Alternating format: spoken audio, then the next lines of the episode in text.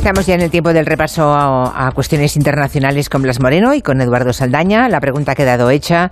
¿Cuál de los tres países mencionados eh, exportan más aceite de girasol en todo el mundo? Ucrania, Argentina, Rusia. Vayan votando ustedes. De momento ya veo que hay comentarios en, en Twitter y cada uno apuesta por una respuesta diferente. Ahí lo dejamos. que haya polémica, Julia. Eso, eso, que haya polémica. Y mm, mientras me contáis, no sé qué habéis aprendido esta semana de cuestiones internacionales que no supierais. Pues he aprendido, Julia, que en varios idiomas, eh, incluido el turco, por ejemplo, y el chino, los puntos cardinales se asocian con colores. Y por eso, por ejemplo, ¿Mm? el Mar Negro se llama así, porque está al norte de Turquía. Y el Mar Rojo se llama rojo porque está al sur. Es una cosa como muy curiosa, ¿no? Pero en turco se llama así. Y en turco el Mediterráneo se llama Akdeniz, que significa mar blanco, porque el blanco está al oeste, el negro al norte y el, y el rojo al sur. Interesante. Curioso. Esto es como muy curioso. que, ve, que ve, tiene los sentidos por colores, ¿no? Algo así. ¿No había alguien que Sí, que, tiene, que tenía como los colores cambiados, o algo así, me suena a mí, que veía colores. A lo mejor un, sonido a un color o cosas sí, así. Sí, sí, ¿Y tú, Edu, qué has aprendido? Pues yo algo que a lo mejor los oyentes lo sabían, pero yo no. Y era que España había tenido un proyecto de bomba atómica, que me lo contó mi padre el otro día y, no lo sabía, el proyecto Islero. Y es que España estuvo intentando desarrollar, en los años 50 empezó con las tensiones con Marruecos, a buscar formas ¿no? de, pues, de tener coerción contra Marruecos y se empezó a desarrollar ese proyecto de bomba atómica que se, se separó en los años 80 por la presión de Estados Unidos. Y el nombre Julia me parece eh, divertido y un poco hortera, porque Islero fue el toro que mató a Manolete. Entonces me hacía bastante gracia pensar que la bomba atómica española se llamara Islero, ¿sabes? Como el toro que mató a Manolete. Habría sido bastante, bastante curioso. Qué curioso. Si has buscado, a partir de lo que te dice tu padre, has buscado la información y lo has corroborado. Claro, porque me dice, joder, pues mira, pasó esto. Y dije, coño, en serio, hostia, no sabía yo esto, voy a ponerme a buscar. Y me puse a buscarlo y, mira, pues yo no proyecto Manhattan, Estados Unidos, proyecto Islero. Claro, es que es eso, el proyecto, Manhattan el proyecto Islero, el toro que mató a Manolete. A ver si los oyentes lo sabían y nos lo cuentan. ¿eh? Igual hay alguna persona que sí, lo sabía, pero bueno, es curioso, sí. Bueno, esta semana Rusia y Ucrania han retomado las negociaciones. Durante un ratito hubo un cierto optimismo, pero después hemos visto que ya volvía el escepticismo, ¿no? ¿Cómo diríais que fue la reunión? ¿Qué ha pasado? ¿Ha habido algún avance? ¿No lo ha habido? ¿No lo sabemos? Es verdad que ha habido, como tú decías, un pequeño momento breve de optimismo, eh, pero enseguida todo se ha fastidiado porque ha vuelto el combate y los bombardeos. El optimismo viene sobre todo porque las dos partes han parecido ceder en algunas cosas, ¿no? Por ejemplo, Ucrania eh, ya ha empezado a decir que están dispuestos a aceptar, por ejemplo, una neutralidad, ¿no? No entrar nunca en la OTAN y que además sea un país neutral, protegido por varios países, pero neutral. El problema está en esos países que tienen que proteger a Ucrania, ¿no? Porque se habla, por ejemplo, de Canadá, de Turquía, no de Estados Unidos, que sería más polémico, pero de países también de la OTAN y habría que ver si Rusia acepta eso, ¿no?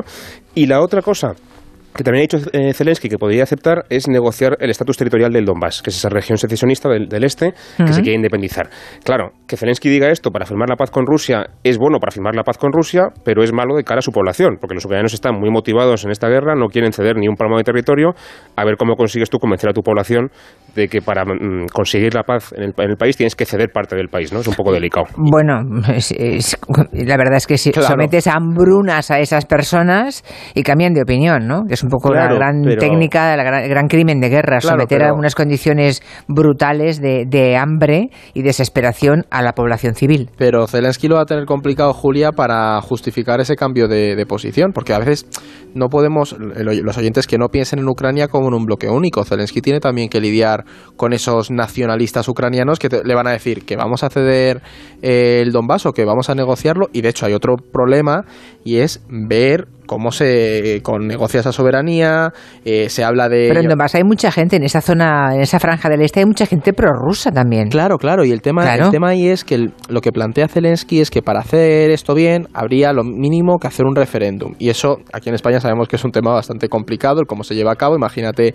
eh, en Ucrania con la situación que tiene. Los ucranianos dicen que de hacer un referéndum, por ejemplo, los soldados rusos se tendrían que haber retirado porque así se aseguran que no haya ningún tipo de interferencia. Claro, en Moscú eso pues evidentemente no, le hace mucha gracia. Y luego otra cosa importante es que Rusia también ha cambiado un poco o ha matizado ya su posición, Julia. Y es, ha dejado de exigir la desnazificación, que recordemos que fue lo que justificó la invasión, ¿no? Y, además han empezado a decir que, oye, retirarán, aunque bueno, Estados Unidos dice que más bien están recolocando las tropas alrededor de, de Kiev y lo que se han dicho los rusos es que se van a centrar en el Donbass, que ya lo hemos comentado en el programa, esa es la zona clave.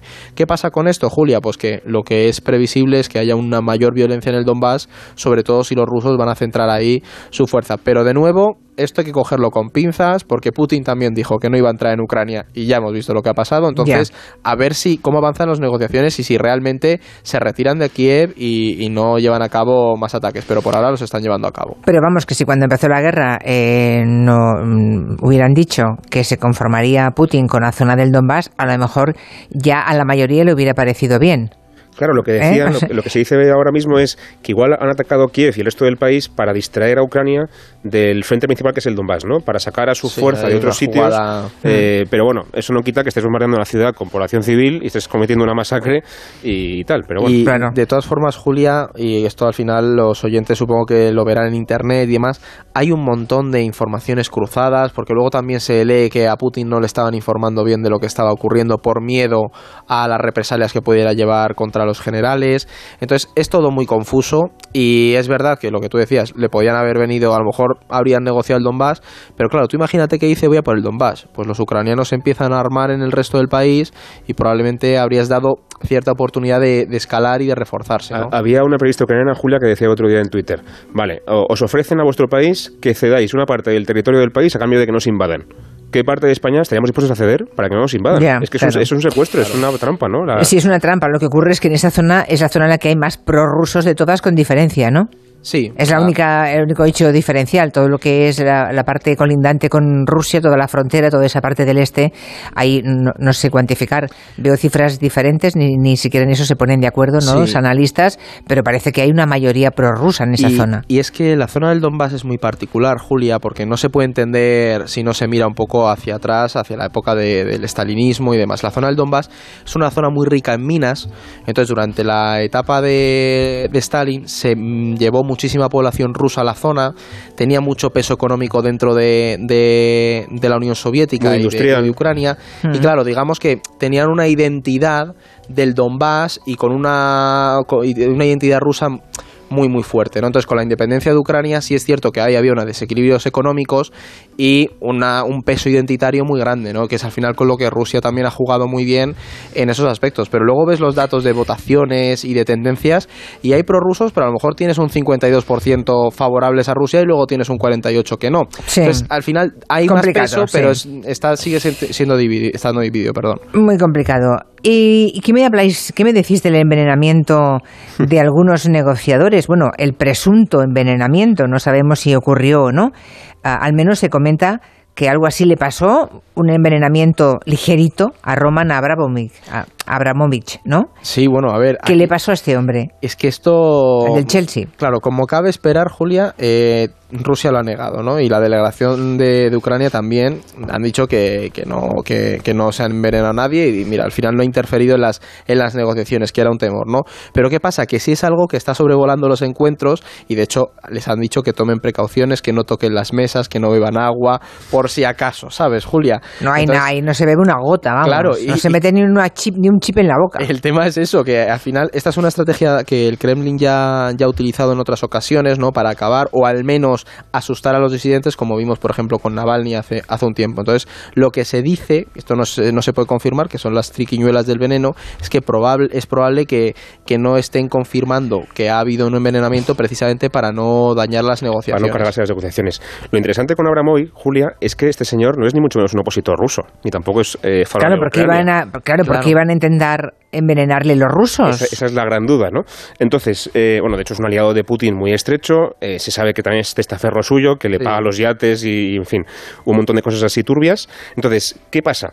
Hay, hay varias teorías. Primero, que le quisieran envenenar eh, alguna facción más radical dentro de Rusia porque no es favorable a la negociación. A lo mejor dentro del gobierno ruso hay una facción más favorable a negociar y otra que no lo es tanto. Y para torpedar esa negociación, esa facción más radical envenena a Abramovic para que, para que todo naufrague. La otra hipótesis que se circula, que circula es que quisieran envenenar solamente a los ucranianos y también envenenaran al otro por error, ¿no? Que le eches el polvito en el vaso a quien no debe. Ah, vale, vale. Pues sí, porque hubo dos, claro, hubo dos ucranianos de los, de los negociadores y el otro era Abramovich. Es difícil. Y luego la última teoría, Julia, es que eh, al final los oligarcas se, piensa que mandan mucho en Rusia y ya no mandan tanto. Es una cosa muy de los años 90, de la época de Yeltsin, cuando Rusia estaba descontrolada totalmente, pero desde que llega Putin al poder, él recupera mucho el poder en el país, ¿no? Y pone muy firmes a los oligarcas, hay algunos que se exilian, hay algunos que mueren en circunstancias extrañas, vamos a decirlo finamente. Entonces, igual también es un toque de atención del mismo Putin o del mismo Kremlin a Abramoy para decirle, oye, no te salgas de la línea que te he marcado, porque si te sales, igual la siguiente es más grave y no lo cuentas. Desde luego no es de extrañar que teman a Putin y oligarcas, por muy multimillonarios que sean, seguro que le temen a Putin porque saben cómo se las gasta, es evidente. Y es que ha habido ejemplos, lo que ha dicho Blas, de alguno al que ha acabado. Ha habido al menos un par de ejemplos de oligarcas muy potentes que se exilian en Londres y luego acaban apareciendo muertos. Sí, sí. No se sabe muy bien cómo. Bueno, hablemos de Joe Biden. Mm, contadme un poquito esa gira que ha hecho por Europa el presidente norteamericano y luego también por Oriente Próximo su secretario de Estado, que es un poco el equivalente a su ministro de Exteriores, ¿no? Detrás de estos movimientos norteamericanos, ¿qué diríais que, ocurre? Bueno, lo comentamos otro día en, en, Cantabria, que la gira de Biden buscaba un poco reafirmar esa unidad occidental frente a Rusia y también la de la OTAN, y la de Blinken, la del ministro de Exteriores, se ha ido por Oriente Próximo y lo que ha intentado es calmar los ánimos y también un poco reafirmar el compromiso de Estados Unidos con la región, porque, por ejemplo, seguro que nos acordamos, y los oyentes habrán escuchado, ese comentario de Biden diciendo en Polonia que Putin debería dejar el poder. Que estas palabras que acaba de decir Biden es una cosa que creo que pensamos más o menos todos, ¿no? que este señor tendría que dejar el poder, no son poca cosa, porque una cosa es que lo digamos tú y yo aquí en la radio, y otra cosa es que lo diga el presidente de Estados Unidos, que es quien marca la agenda del país. ¿no? Y cuando dice eso de otro presidente, como mínimo está alertando o amenazando a ese presidente, bueno, pues a lo mejor con derrocarle o con algo malo. Eh, Putin se preocupa por esto con razón, y también lo pueden hacer otros presidentes autoritarios del mundo, como por ejemplo el rey de Arabia Saudí, a lo mejor el presidente de Israel o el de Emiratos Árabes Unidos, etcétera, ¿no? Entonces, todo esto es muy delicado y Blinken ha ido allí a intentar un poco calmar los ánimos para que nadie piense que Estados Unidos está otra vez como en 2004-2005 yendo por Saddam Hussein, yendo por Gaddafi y derrocando a todos los eh, gerifaltes dictadores del mundo, ¿no? Y luego también hay otra cosa, Julia, bueno, es el tema, por ejemplo, el tema del gas es muy importante, es decir, eh, Blink, Estados Unidos sabe que ahora mismo necesita potenciar un poco esas alianzas en Oriente Próximo para traer eh, gas natural licuado, petróleo, que le permita a la Unión Europea dejar de depender de, del gas ruso. Y la otra cosa también interesante que se pasa por alto, porque con todo esto de Ucrania es lo que hemos comentado, se nos olvidan que en el mundo siguen pasando cosas, ¿no? Es el, el acuerdo nuclear con Irán, Julia, y de hecho lo hemos visto, uno de los encuentros más importantes de esta semana ha sido la cumbre árabo-israelí que ha juntado a Egipto, a Israel y a Emiratos. ¿Qué pasa? Que estos países tienen un enemigo común, que es Irán y Estados Unidos está negociando con Irán para firmar ese acuerdo nuclear y eso no le hace mucha gracia a los países de Oriente Próximo, al mundo árabe y a Israel, ¿no? Entonces nos encontramos con un momento en el que, claro, estos países ven toda esa inestabilidad, inestabilidad perdón, que se está creando y dicen, oye, necesitamos ponernos de acuerdo porque el mundo va hacia un camino muy muy muy turbulento en el que no sabemos cómo se va cómo van a estar los equilibrios de poder. Y ahí Blinken también ha sabido jugar un poco esas cartas de oye nosotros seguimos siendo un socio fiable pero a ver cómo evoluciona la negociación con Irán porque eso no, no lo pasemos por alto porque va a influir mucho en, en Oriente Próximo Vamos con otras noticias más allá de Ucrania, aunque de muy cerquita, porque este próximo domingo hay elecciones ah, en Hungría y claro, Víctor Orbán, el autoritario presidente húngaro, que ha tenido muchísimos lazos con Putin. De hecho, hay una parte de todo el armamento que se le ha hecho llegar a, a Ucrania, él marcó e impuso que no atravesara territorio Mm, territorio húngaro, eso ya demuestra un poco su buena relación con Putin, ¿no? ¿Qué se está jugando Europa? No digo ya los húngaros, sino los húngaros por descontado y en primer lugar, pero también Europa con un nuevo triunfo de Orbán o si hay algún tipo de esperanza de que pueda perder las elecciones este individuo. Es que yo te diría, Julia, que estas elecciones son importantes para Hungría, pero son claves para, para el futuro de, de la Unión Europea, porque Orbán siempre ha sido ese sabría decirte si el palo en la rueda, pero sí el caballo de Troya de, Putin, ¿no? Que Orbán ha sido pues el el ejemplo de, ese modelo iliberal que ha sabido jugar muy bien con, con el liberalismo, pero llevándolo al límite, ¿no? La Unión Europea la, le ha llamado muchas veces la, la, atención y estas elecciones vienen en un contexto en el que se ha creado una gran coalición de todos los partidos de oposición porque dicen es esta o no hay más, es decir, tenemos que echarle del poder. Y bueno, las encuestas están bastante Esto imaginemos, claro, que cada uno imagine en su país, ¿no? Los oyentes ahora mismo, imagínense que se presenta alguien en unas elecciones y que, y que todo el arco parlamentario, toda la oposición, por diferentes matices que haya, se uniesen en una sola candidatura para hacer frente a Orbán. O sea, imagínense la situación de emergencia que siente allí toda la oposición húngara. Claro, porque consideren los oyentes que Orbán lleva en el poder más de 10 años y que en ese tiempo ha tenido muchísimo margen para cambiar leyes y, por ejemplo, recortar la libertad de prensa.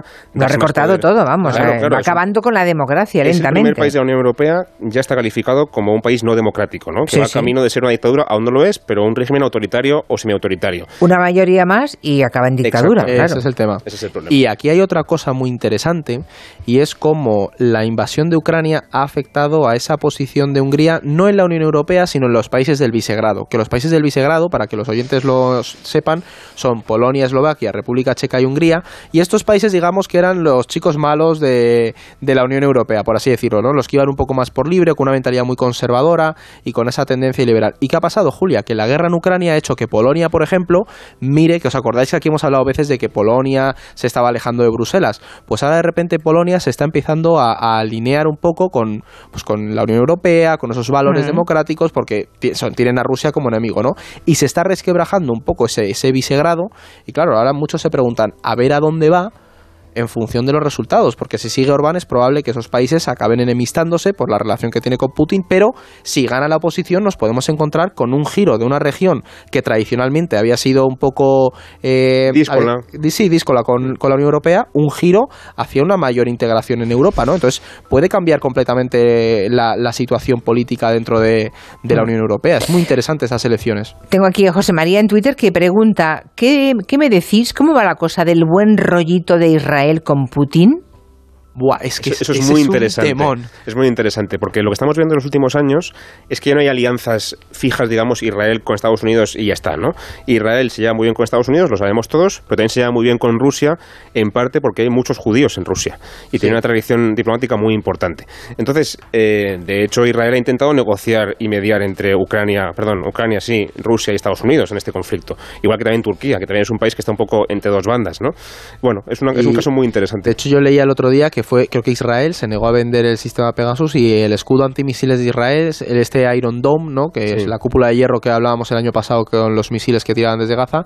Eh, Ucrania le pidió a Israel comprarla precisamente para protegerse e Israel dijo que no. Claro, dijo que no, precisamente para no molestar a, Rusia en esto y por eso Israel es uno de los que está sobre la mesa en esas garantías de seguridad, porque es un actor que, que se mueve, es aliado de de la Rusia de Putin, pero también se llama muy bien con Occidente y ojito al papel que pueda jugar Israel. Desde luego, la, política internacional y el orden mundial no, no es una foto fija, no es una foto eterna y para siempre. Hubo un tiempo que nos lo creímos un poco en las postrimerías del siglo XX, parecía que el orden mundial estaba ya diseñado para el resto de los tiempos ¿no? y de las eras, y no, está claro que se está moviendo de pronto y estamos viendo papeles que no, ni siquiera se esperaban, ¿no? teníamos previsto que, pudieran ocurrir. Y lo de China, por cierto, para acabar, porque nos quedan ya poco tiempo, eh, pocos minutos, pero me parece interesante porque las imágenes de Shanghái que hemos visto con el tema de la ola de COVID, todos confinados, nos recuerda mucho lo que ocurría en, en, Europa en el 2020, pero es que son veintipico millones de personas, ¿no? Y eh, en Shanghái, o sea que siguen con la política de COVID cero, pero eso va a traer consecuencias económicas. Y no sé si nos puede afectar en Europa también a nosotros o no, ese confinamiento ahora en Shanghái. ¿No te parece, Julia, que ya es como que queda muy lejos esto? Que, que queda como una cosa de hace dos años, ¿no? Sí, fíjate que ahora estamos, están justamente instando al gobierno a que se plantee, es lo que decíamos antes, ¿no? eh, que se elimine la mascarilla incluso en los interiores. Es una decisión que luego se va a tomar en la interterritorial de salud, ¿eh? pero se va a instar al gobierno a que lo apruebe. Y mientras en Shanghái tienes a, gente soldando las puertas de los edificios para que no salgan los vecinos confinados. Exacto. Es un choque de realidad. El tema es que China parecía que salía muy bien de la pandemia al principio, lo dijimos aquí en Gero incluso. China va muy bien, ha conseguido vacunar a mucha gente de golpe, controla muy bien el COVID, pero el error que cometieron fue no dejar que poco a poco la gente o se vacunara, que es lo principal, o también quizá la gente más joven y tal se fuera contagiando y consiguiera anticuerpos. Mm, por lo tanto, en Occidente hemos conseguido superar la pandemia ya en buena medida porque estamos o vacunados o ya hemos contagiado y ya estamos bien, pero en China hay muchísima gente que todavía no tiene ni vacuna ni tampoco contagio, con lo cual cualquier brote que pueda venir en cualquier momento de una cepa nueva, muy, muy viral como esta cepa, por ejemplo, puede afectar especialmente a países como China, muy grandes, muy poblados y que encima no tienen todavía las vacunas. ¿no? La política que tiene China es cada vez más insostenible porque la gente ya está muy cansada de esto, eso de cerrar una ciudad entera porque hay 100 casos, es que no le cabe la cabeza ya a nadie. Y encima Shanghái es una ciudad muy industrial. Esa es la clave. Es un centro tecnológico y económico muy importante en todo Asia. Eh, y cada vez que cierran una ciudad así en China o un puerto, pues es que lo vemos eh, también en España, en todo el mundo, porque afecta a todo el mundo. Sí, sí, los mercados están temblando, Julia, porque las cadenas de suministros pueden resentirse. Todo pasa por allí. ¿eh? Claro, claro. No tanto porque protesten los eh, ciudadanos de Shanghái, porque las dictaduras tienen eso, que aplastan la voluntad de sus ciudadanos y si dicen que están confinados, están confinados y ahí no se mueve nadie, ¿no? Bueno, te cuenta como si eso se... El si no lo controla, son 1.300 millones de personas en el país, Julia. Ya, ya. Sí, sí, ya, ya. pero que eso no puede justificar el encierro de millones, ojo. Sí, sí. Es que meter a 20 millones de personas en casa por 100 casos de COVID, la verdad es que nos parece a nosotros algo implanteable, desde luego aquí. Aquí sí que no lo resistiríamos, pero allí la ciudadanía obedece ciegamente, es tremendo. Vamos a la encuesta que hemos hecho, a la pregunta que planteabais al principio de, del tiempo de la radio y mm, preguntabais qué países de los tres, a continuación, es el mayor exportador de aceite de girasol del mundo. Ucrania, Argentina o Rusia. Os cuento, el 50,2% ha dicho que es Ucrania, el país que más aceite de girasol del mundo exporta, seguido de Argentina en un 35,9% y Rusia un 13,9%. Así que clarísimamente más de la mitad, por tanto mayoría absoluta, los oyentes creen que es Ucrania. ¿Y bien? Pues la respuesta correcta es... Ucrania, Julia, la verdad. estaba tirado, estaba tirado. han, fallado, han fallado en la segunda, porque es Ucrania con el 46%, luego está Rusia con el 26% y Argentina es el tercero con el 6%. Y por cierto, Julia, España es el quinto mayor importador con el 6%, porque es fundamental para toda la industria conservera, por ejemplo, y le compramos la mayor parte, un 70% a Ucrania. Entonces, eso explica que esté tan caro el aceite de girasol y que esté costando tanto encontrarlo ahora ahí en, los supermercados. claro, claro. si nuestro proveedor es Ucrania, obviamente... Y más que va a subir. Sí, sí. y más que subirá. Bueno, vamos. Vamos a ello. Eh, Eduardo Saldaña, mm, Las Moreno hasta la semana que viene. Hasta la semana que viene, Julia. Si quieren preguntarles algo a los componentes de orden mundial, ya saben que pueden hacernos llegar un mensaje también a WhatsApp con su un voz. audio de voz. Exacto. O a través del correo, que nosotros se lo plantearemos. En Onda Cero, Julia en la Onda, con Julia Otero.